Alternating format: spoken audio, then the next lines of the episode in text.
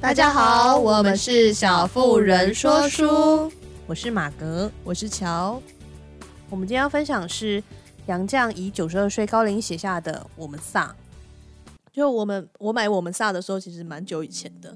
那时候我只读了第一章跟第二章，然后因为它前面第二章的地方就是写关于他的一个像梦境一样的段落，然后写到驿站跟他们的那个船上的。那个桥段，然后再讲他跟他先生跟孩子走散的事情，然后那段就是让我 哭得不能自已。然后马哥还觉得我是怎么回事？后来我觉得这本书实在太伤感了。我看完第二章，我才我第第二章之后，我真的没有办法再读下去。我没想到后面是快乐的东西。这次会再想要把它拿出来重新分享，是因为五月二十五号是杨绛先生的忌日，然后在这一天的同时，有很多。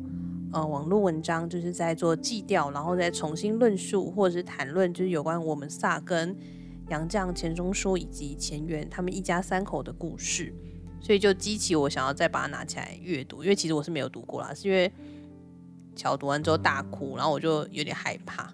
我真的不知道这本书为什么这么好哭，好可怕啊。我们想说要谈的时候会不会一直掉落泪，我也就觉得很害怕。对，我们等下可能就会不明哽咽。就是那时候马格叔跟我说要谈这本书的时候，我真的是觉得真的吗？你真的要叫我再重新拿起来它读一下？我觉得读了之后会因为太伤感了，就是晚上会睡不好，然后隔天更不好受了。其实我我觉得有一个蛮大吸引我的地方，是因为有一个分享的人，他讲到一个段落是有关杨绛在里面不断支持他先生的段落，他就是。会不断跟他先生说不要紧，我觉得那个段落蛮可爱的，然后我就特别想要赶快把它打开来，然后找到那个段落看。那个段落的前因后果其实是因为杨绛到医院里面生孩子，然后他就生产完之后就住在病院里面，但是他先生钱钟书其实是一个左手笨脚的人，因为他常常称他左手笨脚，或者称他有点吃气。然后他就说，出院前两天，护士让我乘电梯下楼参观普通病房，一个。一个病房，三十二个妈妈，三十三个娃娃，一个是双生。护士让我看一个娃娃剥光了过磅，一个个洗干净又还给妈妈。娃娃都躺在睡篮里，挂在妈妈的床位。我很羡慕娃娃挂在床位，因为我只能听到阿远的哭声，阿远就是他女儿，却看不到他。护士教我怎么给娃娃洗澡、穿衣服，学会了，只是没他们快。钟叔这段时间只一个人过生活，每天到产房探望，常常苦着脸说：“我又做坏事了。”他就是打翻了，比如说墨水瓶啊，然后把房东家的桌布染了。我就跟他说不要紧，我会洗。然后他就哀嚎说是墨水啊。他说墨水我也能洗，他就放心的回去了。然后他又做了坏事，比如说把台灯砸了。我就问明是怎么样的灯，他就说呃是什么样的灯啊？我说不要紧，我会修。他又放心的回去了。下一次他又满怀愁容，说把门轴弄坏了什么的，门球脱落了一个。门不能关了，我说不要紧，我会修。他又放心的回去了。我说不要紧，他真的就放心了，因为他很相信我说的不要紧。我们在伦敦探险时，他颧骨上生了一个钉，我也很着急。有人介绍一个英国护士，他叫我做热敷，我安慰钟叔说不要紧，我会帮你治。我认认真真每个小时帮他做一次热敷，没几天我把粘在纱布上的一丝脓拔根而去，脸上没留下一点疤痕。他感激之余对我说的不要紧，深信不疑。我住产院时，他做的种种坏事，我回公寓后真的全部都修好。就是我那时候被，就是他讲分享这个段落，就是深深的吸引，就觉得天啊，怎么会有一个人？因为他其实在讲的是杨绛他有多强的心理素质去支持他的先生，但确实就像乔讲的，就是前面他用他他其实这个书是分成三个部分，还有两个附附录啦，附录是额外的小篇章。然后其实那个书是分成三个部分，前两篇都在写梦，一个是他自己的梦，一个是他在古驿道上他们一家三口的梦，第三部分才是记录他们一家三口在六十二年的家庭生活。但我觉得，就是虽然杨绛很常写钱钟书左手笨脚，但他其实在写钱钟书左手笨脚之余，你会看到就是他们两个夫妻真是满满的爱。就他们向他写说，我们入住新居的第一个早晨，左手笨脚的钟书大显身手。我入睡晚，早上还不肯醒，他一人做好早餐，用一指床上用餐的小桌，像一指稍大的饭盘，带短脚，把早餐直端到了我床前。我便是在酣睡中也要跳起来享用了。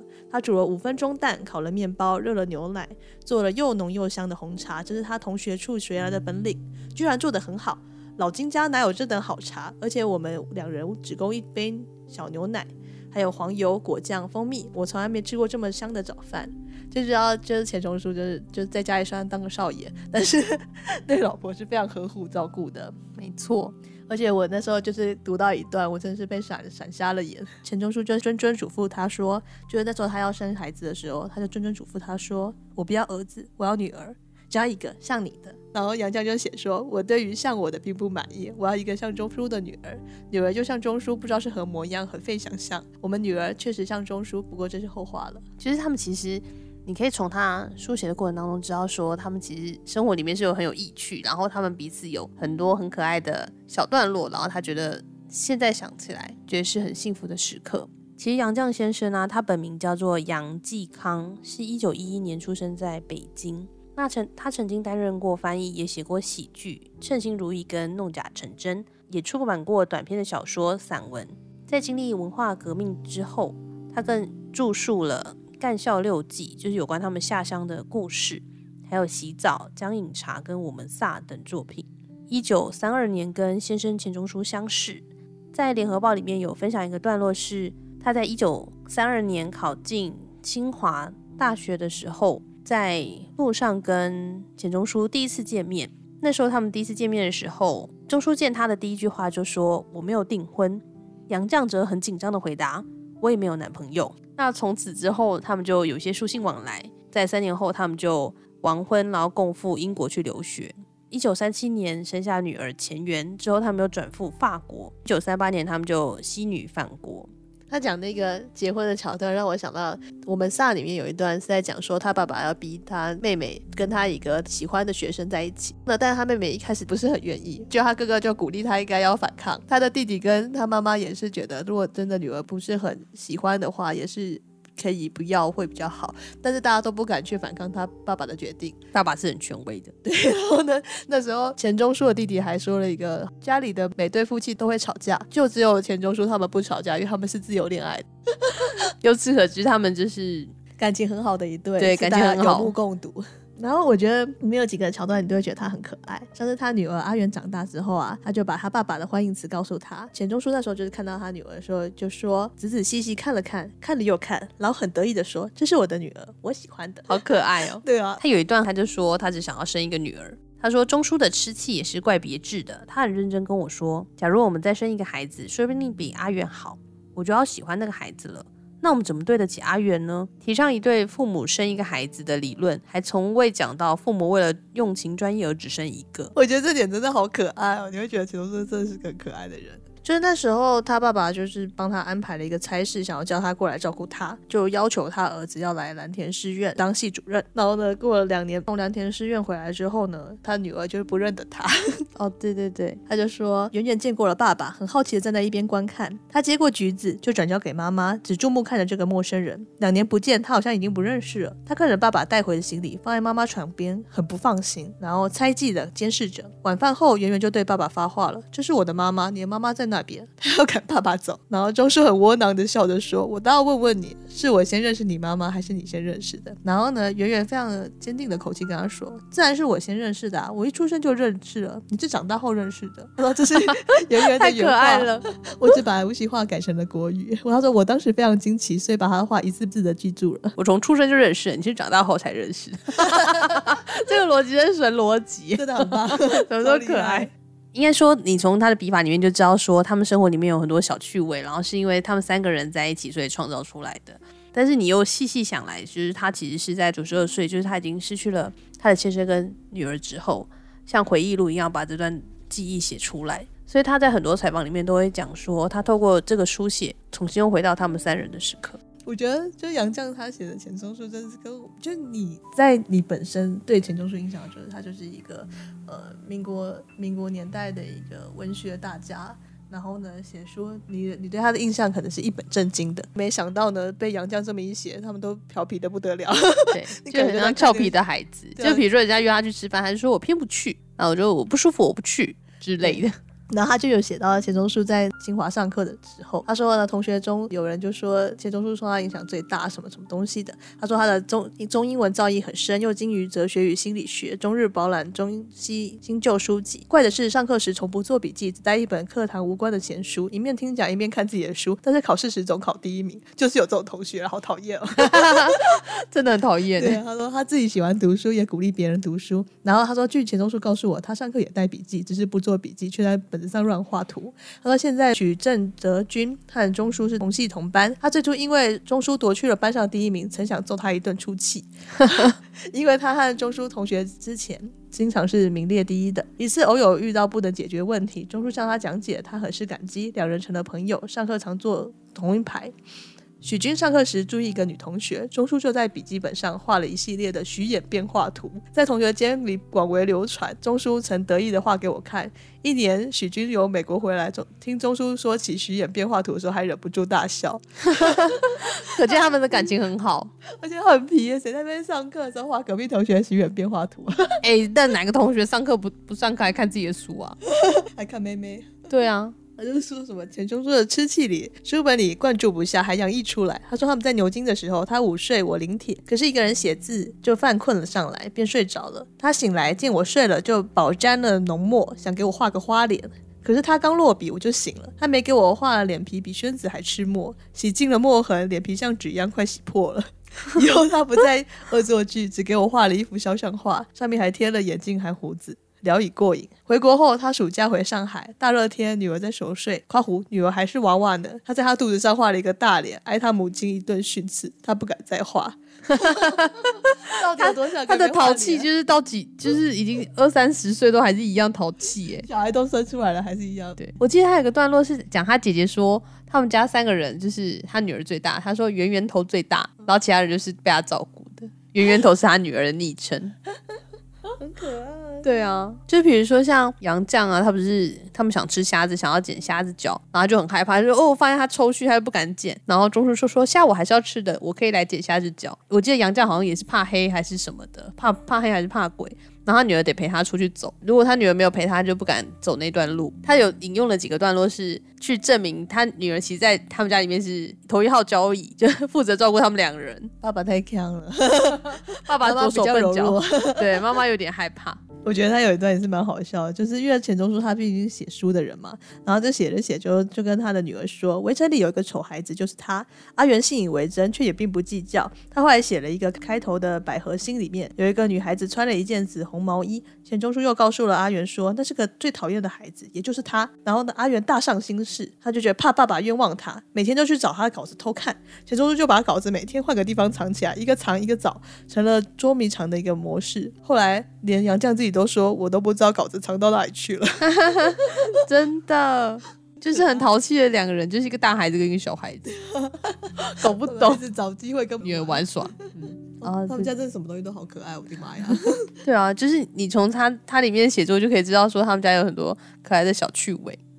他就说，解放后他们在清华养过一只很聪明的猫，小猫初次上树不敢下来，钟叔设法把它救下来。小猫下来之后，用爪子轻轻软软的在钟叔的碗上一搭，表示感谢。我们常引用西方的谚语：“地狱里尽是不知感激的人。”小猫知感恩。钟叔说它有灵性，特别宝贝。猫儿长大了，半夜和别的猫儿打架，钟叔特备有长竹竿一支，倚在门口，不管多冷天，听到猫儿叫闹，就急忙从热被窝里出来，拿了竹竿赶出去帮自己的猫儿打架。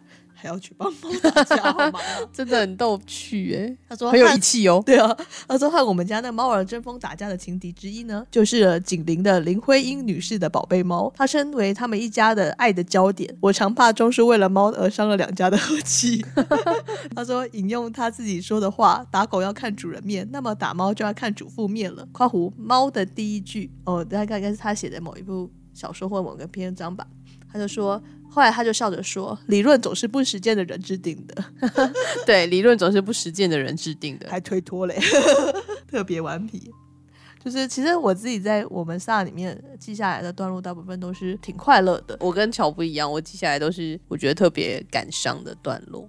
我第一第一段我我贴了蛮多段的，我真的跟马哥不太一样，我真的是很怕看那种很难过的东西，因为其实他前面用了蛮多就是做梦的意象，因为回到就是最前前头，他其实是九十二岁在写这个故事。他第一部是叫我们俩老了，然后第二部叫我们萨失散了，然后我们俩老了是在讲他梦到他跟钱钟书两个人的段落。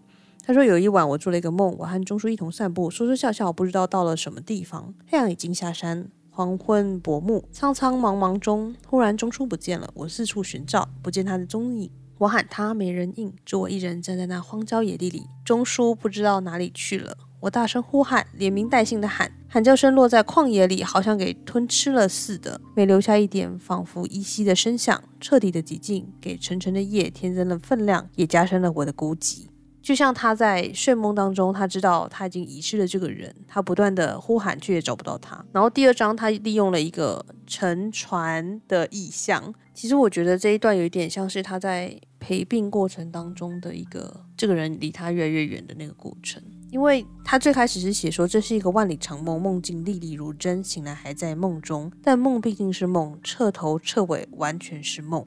然后它分成三个段落，一个是走上古驿道。他在走上古驿道这个段落里面是叙述，有一天钱钟书被通知要到一个地方去报道，然后他就收拾了一些一些细软，然后就匆匆忙忙的出发了。那时候是杨绛接的电话，他也没听清楚要去哪里，反正钱钟书就。被人家开车载走了，他也不知道他要去哪里，然后也没有联系，他就不断的等待他。然后这时候他跟他女儿前缘两个人在家里，前缘就不断的安慰他，但前缘隔天还去上班。然后回来之后，他妈妈还是不断的焦急，一直在等电话，也希望他先生跟他联络。后来他终于被联络了，他女儿接到电话，然后他告知他说他们在哪一个哪一个驿站，然后要怎么去，然后怎么样。会面，然后在哪里碰头，然后到那里的时候再说，再说个分晓这样子。所以他就带着他妈妈搭了车，然后到那个驿站。到那驿站之后，他们就交代了一些规矩，比如说你不可以天黑之后再回来啊，然后你天天亮的时候不该问的东西不要问啊之类的，反正就是有一些小规矩，然后就一一听从。那时候他们就循着那个河道，就是去寻找他爸爸的船。他爸爸是三一一吧？我觉得那很像是床号的概念。就像病床好的概念，我觉得我那时候读第二章，因为其实我知道，就是读之前我就知道他们两个已经过世了。可是我在读的过程当中，觉得他好像是一个陪病的过程，他不断的在这个两个地方往返，他不断的到病院去，然后同时用另外一个叙述手法是，他女儿的旧疾复发，他得住院，然后他不断的梦境当中又去探望了女儿，又把女儿的。样样貌跟他在病院当中的状况如实的转述给钱钟书，他就是我觉得有点像是杨绛在陪病过程当中的两处奔波的那种心境吧。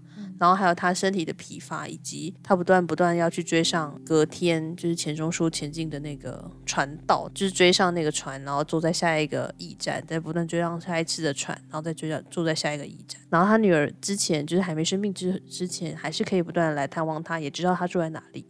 后来他生病之后，他只能在梦境里面不断的去追寻他女儿在病院当中的状况。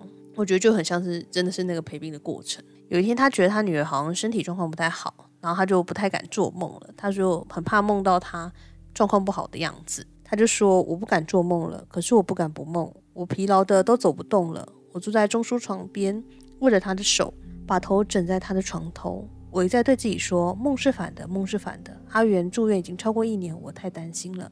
忽然，我抬头看见阿元从斜坡上走上来，很轻健，他稳稳地走过跳板，走入船舱。”温暖亲热的叫着一声“娘”，然后挨着我坐下来，叫了一声“爸爸”。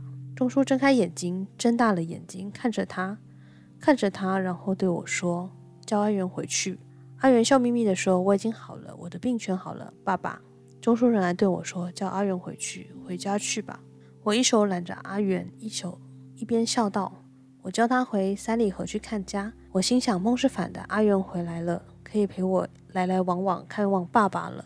钟叔说：“回到他自己家里去，嗯，回西石潮去，和他们热热闹闹。西石潮终究也不是他的家，叫他回他自己家里去。”阿元清澈的眼睛里泛出了鲜花一样的微笑。他说：“是的，爸爸，我就要回去了。”太阳已经照进船舱，我站起身，阿元也站起身。我说：“该走了，明天见。”阿元说：“爸爸，好好休息。”他先走过跳板。我随后也走上斜坡，我仿佛在梦魇中醒来。阿元病好了，阿元回来了。他拉我走上驿站，陪我往回走了几步。他扶着我说：“娘，你曾经有一个女儿，她现在要回去了。爸爸叫我自己回家里去。”娘，他鲜花般的笑容还在我眼前。他温暖亲热的叫了一声“娘”，还在我耳边。但是，就在光天化日之下，一晃眼他就没有了。就在这一瞬间，我也完全醒悟了。我防止跌倒，一手扶住旁边的柳树，四里张望，一边低声地说：“圆圆，阿圆，你走好，带着爸爸和妈妈的祝福回去。”我心上盖满了一只一只饱含热泪的眼睛，这时一起流下了泪来。接着他说：“我站在灯光下，发现自己手上并没有血污，身上没有裂口，谁也没看见我有任何异常的地方。我的晚饭照常在楼梯下的小桌上等着我。”我上楼，倒在床上，抱着满腔的痛，变成一个痛的梦，赶向西山脚下的医院。阿元屋里灯亮着，两只床都没有了。清洁工在扫地，正把一堆垃圾扫出门去。我认得其中一只鞋是阿元的，他穿着进医院的。我听到林氏的小马夫妇的话，走了，睡着去的。这种病都是睡着去的。我的梦赶到了西石潮，我的女婿在自己屋里呆呆地坐着，他妈妈正和一个亲戚细谈阿元的病，又谈他怎么去的。他说前元的病他本人不知道，驿道上的爸妈当然也不知道，现在他们也无从通知我们。我的梦不愿意留在那边，虽然精疲力竭，却一夜要停到自己的老窝里去，安安静静地歇歇。我的梦又回到三里和寓所，停在我的床头上消失了。我睁眼在客栈。我的心已结成一个疙疙瘩瘩的硬块，居然还能按规律均匀地跳动，每跳一跳就牵扯着肚肠一起痛。阿远已经不在了，我变了梦也无从找到他，我也疲乏得无力变梦了。驿道上又飘着嫩绿的长条，去年的落叶已给北风扫尽。我赶到中书的船上，他正在等我。他高烧退尽之后，往往又能稍微恢复一些。他问我。阿元呢？我在他床边徘徊，盘腿坐下，扶着床说：“他回去了。”他什么？你叫他回家里去。他回到他自己家里去了。钟叔很诧异地看着我，他说：“你也看到他了？”我说：“你也看见了。”你叫我对他说：“叫他回去。”钟叔着重地说：“我看见的不是阿元，不是实实在在的阿元。不过我知道他是阿元。叫你去对阿元说，叫他回去吧。”你叫阿元自己回家里去，他笑眯眯的放心了，他眼睛里泛出笑来，满面鲜花一般的笑。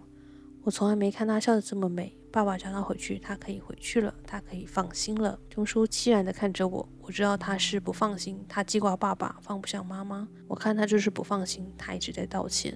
老人的眼睛是干枯的，只会心上流泪。钟叔眼里是灼热的痛苦，他黯然的看着我，我知道他心里也在流泪。我以为已经结成硬块的心，又张开几只眼睛，潸潸流泪。胸中那个疙疙瘩瘩的硬块，湿润的软和了些，也光滑了些。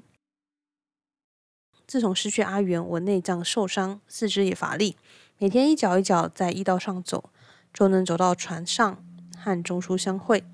他已骨瘦如柴，我也老态龙钟。他没力量说话，还强睁着眼睛招待我。我忽然想到，第一次船上相会时，他问我还做不做梦。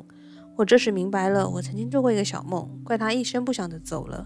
他现在故意慢慢而走，让我一程一程地送，尽量多聚聚把一个小梦拉成一个万里长梦。这我愿意，送一程说一声再见，又能见到一面，离别拉得长，是增加痛苦还是减少痛苦呢？我算不清，但我陪他走得越远，越怕从此不见。杨柳又变成嫩绿的长条，又渐渐黄落。驿道上又满地落叶，一根根杨柳又变成光秃秃的寒柳。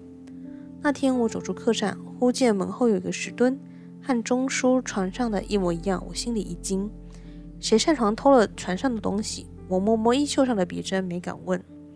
我走着走着，看了迎面来的一位男女。我从来没有在驿道上遇到什么过客，女的夹着一条跳板，男的带了一。根长长竹蒿，分明是中书船上的。我拦住他们说：“你们是什么人？这是船上的东西。”男女两个都不理，大步往客栈走去。他们大约就是我从未见过的萧公萧婆。我一想不好，一迟一间，那两人已走远，我追不上，追上也无力抢他们的东西。往前走去，却看不到惯见的斜坡，一路找去，没有斜坡，也没有船，前面没有路了。我走上一个山坡，拦在前面的是一座乱山，太阳落到山后面了。我急着往上爬，想寻找河里的船。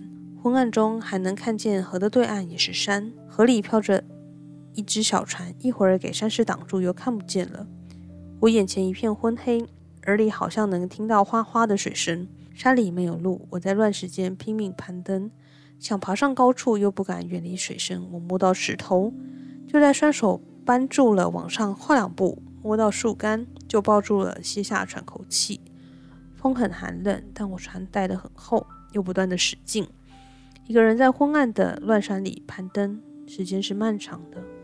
我是否在山石凹处坐过？是否靠着大树背后歇过？我都模糊了。我只记得前一晚下船时，钟叔强撑着眼睛招待我。我说：“你倦了，闭上眼睡吧。”他说：“这样好好过。”我没，我有没有说明天见呢？晨光熹微，背后远处太阳又出来了。我站在乱山顶上，前面是烟雾蒙蒙的一片云海，隔岸的山比我这边还要高。两山守住的一条河流从两山之间泄出，像瀑布，发出哗哗水声。我眼看着一叶小舟随着瀑布冲泻出来，一道光似的冲入茫茫云海，变成一个小点。看着看着，那小店也不见了。我但愿我能变成一颗石头，屹立山头，守望那个小店。我自己问自己：山上的石头是不是一个女人变成孟夫石？我实在不想动了，但愿变成一颗石头，守望着我已经看不见的小店。但是我只能变成一片黄叶。风一吹，就从乱石间飘落下去。我好劳累地爬上山头，却给风一下子扫落到古驿道上。一路上拍打着驿道往回扫去，我抚摸着一步步走过的驿道，一路上都是离情。一阵旋风把我卷入半空，我在空中打转，晕眩地闭上眼睛。我睁开眼睛，我正落在往常变了梦歇宿的三里河卧房的床头。不过，三里河的家已不复是家，只是我的客栈。这段超感伤的。同样，他在最后一个，就是讲了他们很多可爱的生活小故事的最后，他一样第三章的时候，对，他一样用简短的故事说明。其实我觉得这一段很呼应在第二段的梦里面。他说，周奶奶已经因病回家，钟叔一九九四年夏住进病院，我每天去看他，为他送饭、送菜、送汤汤水水。阿元于于一九九五年冬住进医院，在西山脚下。我每晚与他通电话，没心情去看他，但医院相见只能匆匆一面。三人分居三处，我还能做一个联络员，经常传递消息。一九九七年早春，阿元去世；一九九八年岁末，钟叔去世。我们三人就此失散了，就这么轻易的失散了。现在只剩下我一人。我清醒的看到以前当做我们家的寓所。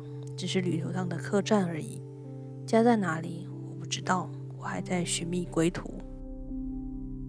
其实我觉得这一段，因为我后来读完之后就一直很有感触，然后我还去找了一些他的访谈啊什么之类的。然后他在一百岁的时候，曾经因为《坐在人生边上》这本书接受百岁问答，他曾经讲过，寿命是不由自主的，但我很清楚我快回家了，所以我就呼应到这个段落，就觉得很感伤，因为他在。讲述钱钟书的过程当中，他其实有讲到一段说，呃，比起女孩子，男生是比较不会照顾的，所以他宁可比他多活一天，也要照顾他到最后一刻。他真的很爱钱钟书哎，对，没办法，他左手笨脚，所以他他确实比他多活了。他就说钟书可以撒手不管了，但他得得留下来清扫现场，所以他就留下来把他们的手稿还有这些文书都。做了整理，有人说他就是钱钟书过世后的二十年，杨绛做的比他前半生做的事还多。对啊，真的，我真的觉得很多那种神仙眷侣，他们就是文学圈的神仙眷侣，可能都是这样。像是李渔也是在那个郭松汾过世之后，留下来帮他整理完的手稿 就自杀。我觉得这件事情也是让我觉得蛮感慨的，就很多他们可能都是。就留下来帮他们另外一半整理他们的手稿或什么的吧。有有可能他们能够写出这些剧作，也是因为他身边有一个一直始终支持他的那个神仙伴侣。对，我觉得他们真的是很棒，就是就是读他们那种相处过程，跟他们彼此的这种呃知，就是知了的对方，就是知晓对方的一些习性啊，或者一些需需要的部分，你就会觉得啊，他们真的是神仙眷侣。没错，可是我更浪漫的想说，没有想到他在没有对方的那二十年的地方独自活了二十年啊！对啊，这到底要怎么活下去啊？就像朱西宁跟柳木沙一样。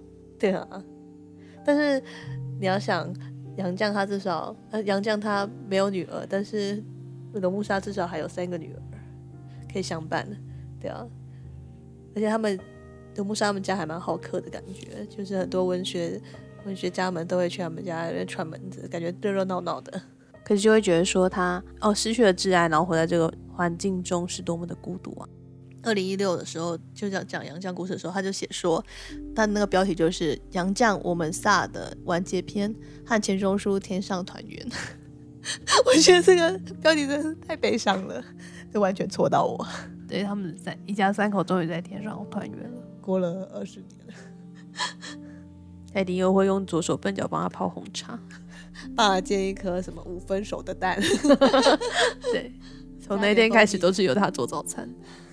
在读的时候，我那时候就很兴高采烈的在那边跟马哥说：“你看钱钟书会帮太太做早餐，你看这就是爱太太的男人啊。”他说：“在那个年代里，就在民国初年那些臭男人里，你知道，就大家都读过嘛，就是一大堆呃大男人主义者。对啊，然后那堆跟法器啊，那个什么把法器抛一边，然后自由恋爱了去，然后呃。”呃，小三小四的那些民国初年的文学家们，等等，每个都每个都让别人觉得呃令人发指。然后呢，跟他们相较起来，钱钟书是一心一意啊，跟杨绛就是相亲相爱，就是很令人羡慕吧。没错，天呐，刚讲完那个标题就是哭到个不行，好可怕哦！我们已经讲好了爆点，就我们那时候在谈说要谈我们仨的时候，就觉得一定会哭。然后没想到这是我哭，的太可怕了！这是什么东西？我前面还想到讲那快乐的东西耶。其实我刚读完第二章的时候，就是爆哭到不行，然后马上回家就是看看我爸妈。对啊，因为我觉得他们两个人在那段时期也是经历了很多事情，包括比如文化大革命啊，被批斗啊，然后后期好不容易有自己的小房子，小房子之后，呃，度过一段小小快乐的时光，却又遭逢他的先生跟女儿都。罹患疾病，然后过世，前后住院，然后过世。他在那边奔波的两三年期间，就像是他在驿驿馆跟客栈之间来回穿梭，然后在船船上不断的缓缓的送他们一程。对啊，他们竟然就这样把杨绛一个人留下来。杨绛也是一个蛮坚强的人嘛，就可以一直不要紧，不要紧。他们可能觉得留下他也是蛮安心的，不要紧，不要紧。可能也是因为他有这么强强韧的内心。才能一直坚持到这个时刻吧，不然心爱人都离世，这个世界真的是没什么意思。啊，想到鲤鱼就觉得很可惜，真的。如果大家想看看那种嗯左手笨脚的钱钟书啊，跟你想象中不一样的那个呃文学大家，或者是想想要看看钱钟书呃杨绛跟钱渊三个人一家三口嗯调皮捣蛋的 呃活泼快乐的一些家庭生活，或者是你可能遭逢一些。离别的过程，我觉得也是蛮适合阅读这本书。你可以从书里面去体验，就是杨绛怎么利用呃温暖的文字跟彼岸的亲人做告别。我觉得是一个当你需要内心柔软的时候，很适合阅读的一本作品。然后也透过我们这次的分享来纪念杨绛先生逝世六周年，也欢迎大家可以去选购杨绛或者是钱钟书他们所著作的相关文章。如果有喜欢这种亲情类，然后或者是想要疗愈离别的内心，也可以去选购《我们仨》这本书。我相信可以给你很多，让你又重新记述出过去跟亲人共处的那些甜蜜的时光，然后你会觉得是多么的精彩。